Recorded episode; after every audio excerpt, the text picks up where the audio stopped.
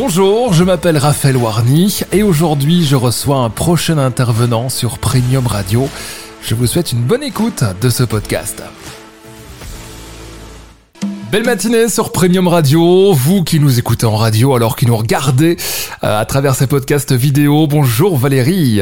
Bonjour à toi, bonjour à tous. Valérie, on est très content de t'avoir euh, là avec nous pour nous parler aujourd'hui de méditation. Est-ce que la méditation guidée est meilleure que la méditation non guidée? Et par où démarrer surtout? Oui. Alors c'est une question qui est souvent posée parce que euh, il y a euh, dix ans encore, la méditation était assez peu utilisée par la plupart des personnes qui nous entourent. Et nous avons effectivement quelques décennies, on va même dire, un papa quelques années, mais quelques décennies de retard sur ce qui se fait euh, ailleurs dans le monde. Et que l'on soit entrepreneur ou que l'on soit dans une vie euh, en tant que salarié ou autre, eh bien, c'est important de comprendre les bénéfices de la méditation. Et quand c'est compris, on se retrouve un peu dépourvu en se disant, OK, et par quoi commence-t-on? Comment réussir à, à méditer? Avec souvent une fausse croyance en premier lieu, et je voulais vraiment aborder ça au tout début pour vraiment vous donner mon conseil après, c'est que euh, méditer ne revient absolument pas à ne penser à rien. Donc je trouvais ça important parce que beaucoup de personnes se disent je n'y arrive pas, j'ai des pensées qui me traversent, je, euh, je me déconcentre et euh, c'est tout à fait normal dans la méditation. Et la méditation consiste à poser son attention sur des pensées choisies. Donc évidemment, parfois d'autres pensées peuvent survenir. Vous pensez à quelque chose euh, en fonction de la méditation dont on va parler après, que vous avez choisi d'appliquer et d'adopter et de suivre. Et puis là, d'un coup, vous pensez que vous avez oublié de rappeler un client ou euh, que vous êtes en retard pour aller chercher les enfants. Et là, vous dites, ça y est, pouf, euh, tout s'envole, je n'y arrive pas, autant arrêter. Et ça, c'est normal. Il faut vraiment euh, comprendre que euh, c'est une question d'habitude, c'est un peu comme un muscle. Hein. on n'arrive pas à être participant au Tour de France du jour au lendemain. Eh bien, c'est pareil pour la méditation. Ça se fait de manière vraiment progressive. je précise souvent, moi, à mes clients que pour sentir les effets de la méditation, il faut attendre trois semaines après une pratique quotidienne d'au moins 5 à 10 minutes. L'importance est la régularité. Ne vous dites pas, je fais une heure le samedi, ça rattrapera tout ce que je n'ai pas fait dans la semaine. Ça ne marche pas comme ça. Euh, comme en sport, une nouvelle fois. Et donc, il faut comprendre qu'au départ, il faut bien vous faire accompagner. Il y a trois pistes en méditation. Euh, la méditation euh, que l'on appelle donc guidée, qu'elle soit guidée ou libre, c'est vraiment la méditation qui se concentre sur votre respiration il y a aussi la cohérence cardiaque. Alors c'est un sujet et, euh, un thème qui est euh, très souvent euh, abordé parce que ça marche pour beaucoup de personnes. Et puis il existe aussi ce qu'on appelle le scan corporel.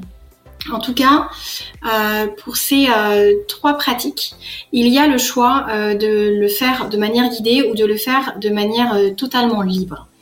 Il faut savoir que moi, ce que je recommande, c'est de le faire en étant accompagné au départ, comme ce qu'on fait, c'est-à-dire tout apprentissage se fait souvent avec de la théorie avec quelqu'un qui vous guide, avec quelqu'un qui vous explique comment procéder, puisqu'il peut se produire aussi quand euh, euh, on n'a pas encore euh, acquis ce principe-là, et donc ça permet de se rassurer, ça permet d'y aller progressivement. Et après, effectivement, le côté méditation libre, quelque chose qui selon moi vient dans un second temps, qui est moins anxiogène. Je vous dis ça parce que je pratique et que quand je pratique de la méditation libre pendant une heure dans un centre alors bouddhiste, hein, que je ne vais pas chercher pour la religion mais plutôt pour la philosophie, euh, j'ai ce souvenir d'un pratiquant d'ailleurs, d'un psychologue qui était venu essayer et qui a commencé par la méditation libre et qui n'a pas réussi et qui s'est demandé ce qu'on pouvait bien faire pendant une heure à ne pas bouger et ça a été vraiment anxiogène pour lui. Donc évitez de faire un, trop grand pas au départ. Allez-y progressivement, laissez-vous guider. Laissez une voix vous dire quoi faire, comment procéder. Acceptez aussi que ça ne marche pas du premier coup parce que c'est sûr, ça ne marchera pas du premier coup et vous aurez des, pensées qui viendront vous perturber. Mais continuez.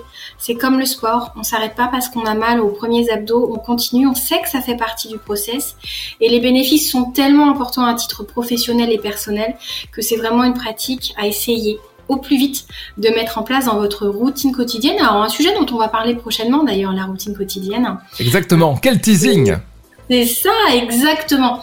Euh, donc euh, j'espère que vous aurez des questions sur le sujet. Euh, n'hésitez surtout pas justement à nous laisser en commentaire vos différentes questions ou à partager vos ressentis si vous avez essayé l'un ou l'autre des axes pour commencer à méditer. C'est vraiment intéressant ou les bénéfices que vous en retirez. Magnifique. Je si une question, euh, Raphaël, sur. Alors j'ai une question, mais tout d'abord, on rappelle le mail pour euh, nous contacter, c'est très simple, hello@premiumradio.net.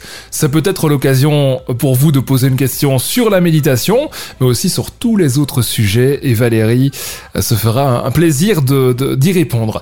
en revenant à cette méditation, Valérie, quelles sont les applications qui peuvent nous aider à méditer? Est-ce que toi tu tu peux tu peux y revenir? Est-ce que toi tu utilises d'ailleurs une application? Alors là, je vais difficilement pouvoir vous en conseiller tout simplement parce que je n'en utilise pas. Euh, je vais simplement euh, sur YouTube, par exemple, conseiller Bernard Giraudot qui en termes de scan corporel. Alors la différence, c'est que le scan corporel va vous faire passer euh, de partie du corps en partie du corps, tout l'intérêt étant d'attirer votre attention et vos pensées sur un chemin vers lequel on vous guide. Donc, si on généralise, c'est un peu votre tête et l'eau, vos épaules s'enfoncent On est vraiment sur ce type euh, de process. Et Bernard Giraudot est vraiment très très bien. Pour les anglophones ou ceux qui euh, comprennent et maîtrisent l'anglais, John Kabat-Zinn est vraiment la référence en la matière.